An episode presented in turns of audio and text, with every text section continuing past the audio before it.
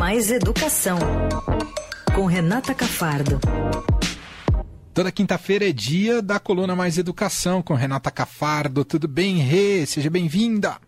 Tudo bem, Manuel, Leandro, ouvintes. Tudo certo. Tá com a voz Chocada melhor, aqui. hein? Tá com a voz É, melhor. Eu tô chocada com a morte da Rainha Elizabeth. É. Eu sou dessas que acompanha todo o legado, vê todos os filmes, vê todos os Ah, você, você, você assistiu tudo, The Crown, essas coisas, Rê? Ah. Sim, sim, sou dessas.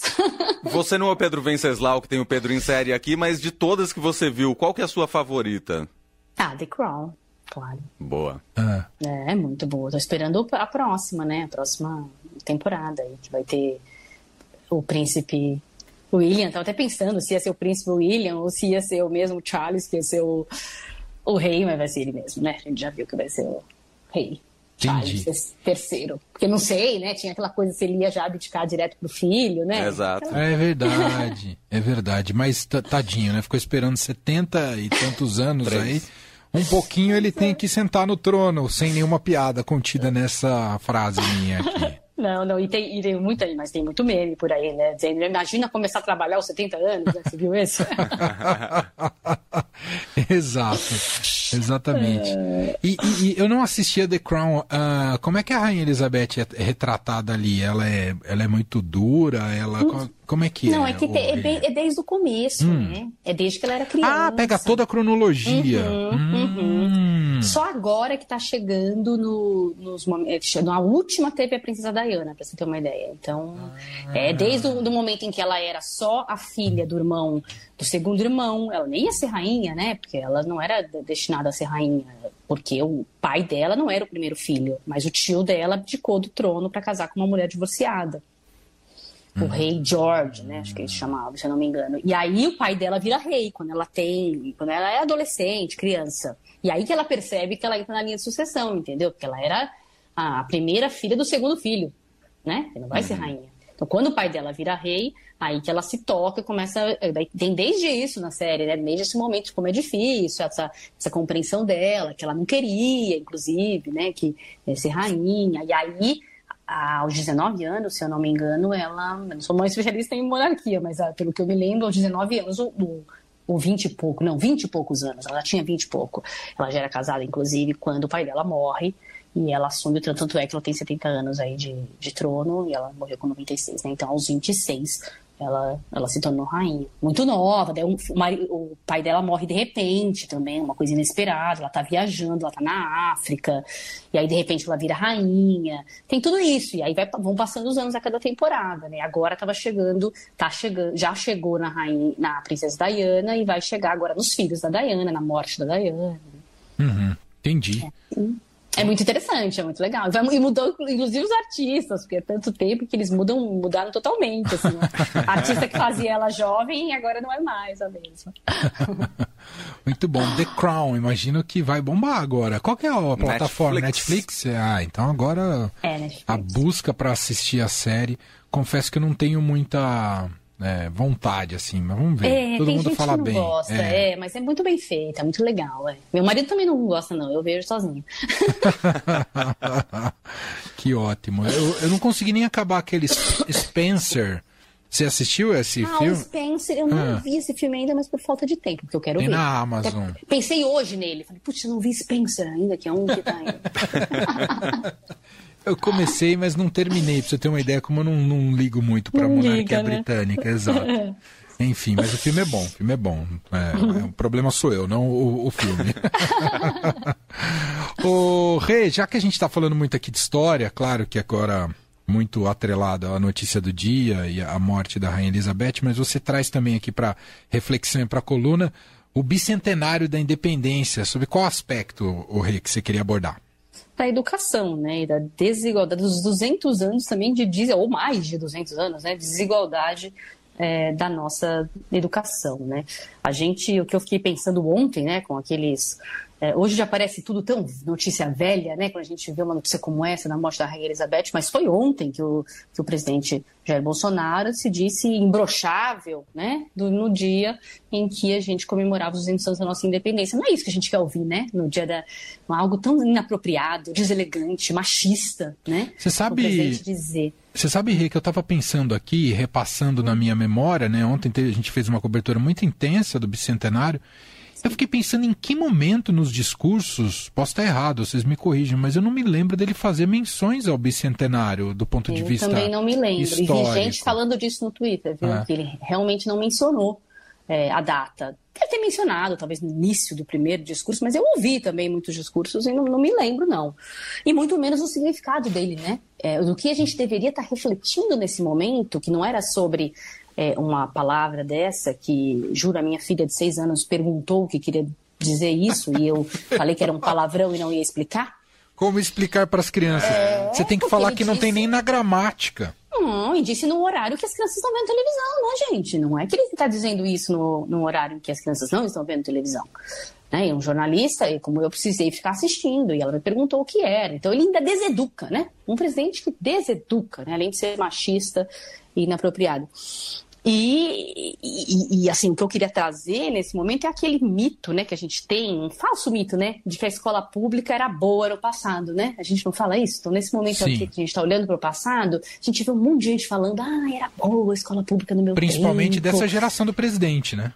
Exatamente. E que isso é um falso mito que a gente pode é, discutir e ver muito bem no livro do meu amigo colega Antônio Góes, é um livro que foi lançado mês passado, chama O Ponto a que Chegamos, pela editora FGV.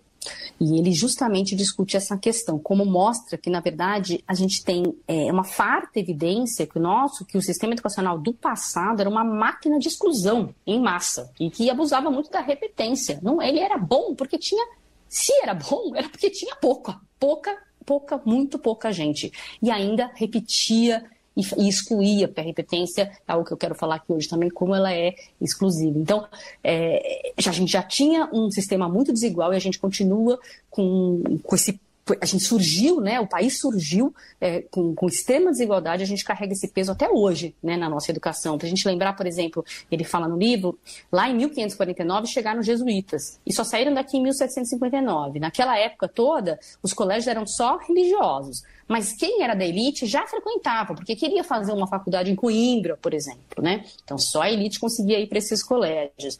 Aí depois, quando foi proclamada, por exemplo, a independência, em 1822, tem um manifesto do Dom Pedro, que muito curioso, em que ele fala que os cidadãos de todas as classes, né, abre aspas, vos tereis um código de instrução pública nacional, transmitindo a toda a nação uma educação liberal que comunique a seus membros a instrução necessária para promoverem a felicidade de todo brasileiro.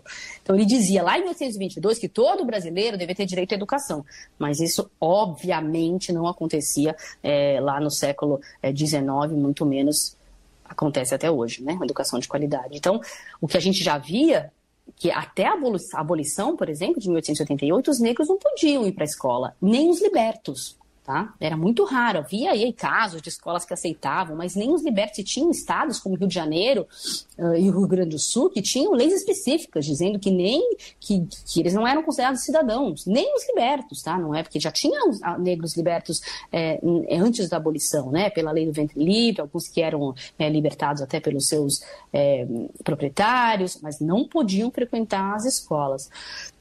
Até quem fala um pouquinho disso também, fora o livro, é um podcast chamado Projeto Quirino, ah, muito interessante sobre a história do Brasil. É, e ele chama Quirino em homenagem ao Manuel Quirino, que foi um dos primeiros intelectuais negros, nascido em 1851. É, ou seja, no tempo em que não se podia frequentar a escola, mas como ele perdeu os pais, ficou órfão, ele foi, teve um tutor que o educou e ele conseguiu fazer faculdade e foi um dos primeiros, o primeiro intelectual a reconhecer é, a contribuição das culturas africanas, a cultura brasileira. Muito interessante esse podcast, que um dos episódios fala muito de educação.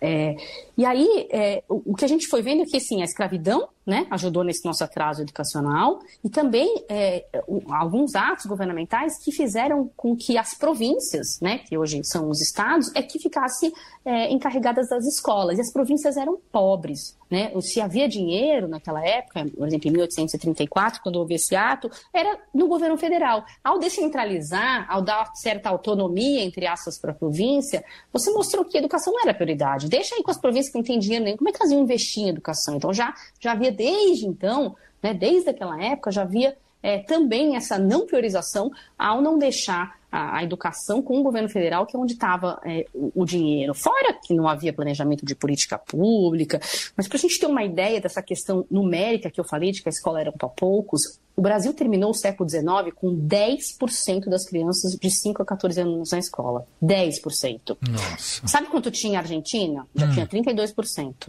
Estados Unidos, naquela época, 94%. Nossa. O Reino Unido, da rainha, 74%. Já no fim do Nossa, século XIX. explica muito onde a gente está, Renata. Sim, e daí em 1930, a gente tinha 22% dessas crianças na escola. A Argentina já estava com 61%, tá? para você ter uma ideia. Eu falei de 30 e lembro de um documento que também é trazido aqui no livro do Antônio Góes, um documento assinado por vários intelectuais, entre eles o fundador do Estadão, Júlio de Mesquita Filho. O documento chama Manifesto dos Pioneiros da Educação. Sabe o que, que dizia? Hum. dizia? Dizia que na hierarquia dos problemas nacionais, nenhum sobreleva em importância e gravidade a educação. Que nem mesmo os de caráter econômico podem disputar a primazia nos planos da reconstrução nacional. Não parece bem atual? é, de, é de 32, Nossa. assinado pelo fundador do Estadão, da Rádio Dourado, Júlio de Mesquita Filho. Mas parece muito atual, né? Continuando aqui na nossa história, a gente vai por um grande problema que acontece depois, é, é, na época da, da, do Getúlio Vargas, que é a repetência e o exame de admissão. Então, todo mundo, naquela época, fazia o primário, tá? Aí, com sete anos, primário era nosso antigo Fundamental 1, né? Primeira, quarta série naquela época. Com sete anos, a criança tinha que fazer um exame de admissão. Já ouviu falar disso? Provavelmente seus pais falam Sim. disso, que ele, foi, ele existiu até os anos 70. E aí, só podia continuar no chamado secundário, que é o ginásio ou Fundamental 2, quem passasse nesse exame de admissão. Criancinhas com sete anos. E que, hum. se não passasse, ia tinha que sair da escola. você não passou. e aí você ia por uma trajetória profissional, se quisesse tentar aprender um ofício, ou ficava aí sem fazer nada. E isso teve um efeito enorme assim, nas, nossas, nas nossas taxas de escolarização, né? Foi uma das principais, principais barreiras né, para o avanço das crianças na escola. A reprovação, tem dados que mostram, chegava a 70% nesse exame de admissão. Né? E quem que eram os mais reprovados? Claro, claro que as classes mais pobres, que tinham menos acesso à educação, não tinham um tutor em casa, uma pessoa ensinando, né? E a maioria acabava abandonando, né? De cada mil que entravam é, na escola naquela época, 400 chegavam à série seguinte, para você ter uma ideia, 155 completavam os quatro anos do primário, 20 terminavam o colegial, de mil que entravam, né? Então, é, e, e, e, depois disso, né, isso ainda é, é, o primeiro exame de admissão, né, o primeiro funil. Depois começava o funil da repetência, né? Então você ia repetindo em outros momentos, porque tem essa compreensão que se tem até hoje de o aluno não sabe, não pode passar de ano. Como assim? Né? E o Brasil é um dos países que hoje ainda mais repete, 35% ainda é, é, desculpa, hoje é 7% do, do Brasil, era 35% em 81, em 7% agora em 2019, o último número de, de repetência. Mas em, outros países do mundo é muito baixa a repetência, a gente vê isso no PISA, porque o que acontece? A repetência é um dos temas que mais, é, do ponto de vista educacional, que mais foram provados que não funcionam, né? E a gente tem ainda, não funciona o quê? Não, não aumenta a chance de a criança aprender, pune mais os mais pobres e aumenta muito a chance da criança abandonar a escola a gente continua com essa lógica, 200 anos se passaram, de selecionar os melhores em vez de se comprometer com a aprendizagem de todos. Né? O que a gente precisa fazer é se comprometer com que todos aprendam. Uma escola que repete é um fracasso da escola, não é um aluno fracassou, não é um fracasso do aluno, é um fracasso da escola que não soube ensinar. E é por isso que esse menino não, não, não, não conseguiu é, passar de ano, não conseguiu ter boas notas, não conseguiu aprender. A gente tem exemplos em vários lugares do mundo, é, sistemas educacionais como Japão, Finlândia, com repetência baixíssima. Repetência no sinal de, de, de, de ensino de qualidade. E a gente ainda tem exemplos aqui no país como Ceará e Pernambuco, conseguiu diminuir muito as suas taxas de repetência e melhorou ao mesmo tempo muito a sua aprendizagem, que a gente sabe que são dois estados que ficam lá no topo do, é, do, do, do IDEB, que é o nosso Índice de Desenvolvimento da Educação. Então é possível, se, você, se houver uma política de fato que priorize a educação, com, não é fazendo uma coisa só, né? Esses, esses estados focaram na alfabetização, incentivaram municípios, a, a, deram incentivos né, em dinheiro para municípios que avançavam mais, fizeram escolas em tempo integral, formaram formaram bem seus professores, então é preciso ter uma atuação aí sistêmica na educação para que a gente pare de, remitir, de repetir e que é, contribua para a aprendizagem de todos. É isso que a gente deveria estar discutindo é, nesse momento de eleição, nesse momento de 200 anos Sim. de independência, e não discutindo é, essas barbaridades como imbrochável e outras declarações do presidente. E só para finalizar, fica uma dica. Esse tipo de tema a gente vai estar discutindo a partir de segunda-feira no sexto Congresso de Jornalismo de Educação da GEDUCA, né? Que é a Associação uhum. de Jornalistas de Educação, que eu sou presidente, só uma propagandinha, que começa, vai ser segunda e terça no Teatro, Fa, no teatro FECAP. E é para todo mundo, tá? Não é só para jornalista, não. Quem quiser, entra no site geduca.com com j.org.br, geduca.org.br, para se inscrever. Qualquer um pode ir, tem muita discussão interessante, inclusive essas discussões sobre o que a gente tem que estar discutindo agora, é, nesse momento, nas eleições, e dá para ver muita coisa legal e me encontrar lá, porque eu vou estar lá também. Perfeito, perfeito. Fez muito bem em divulgar.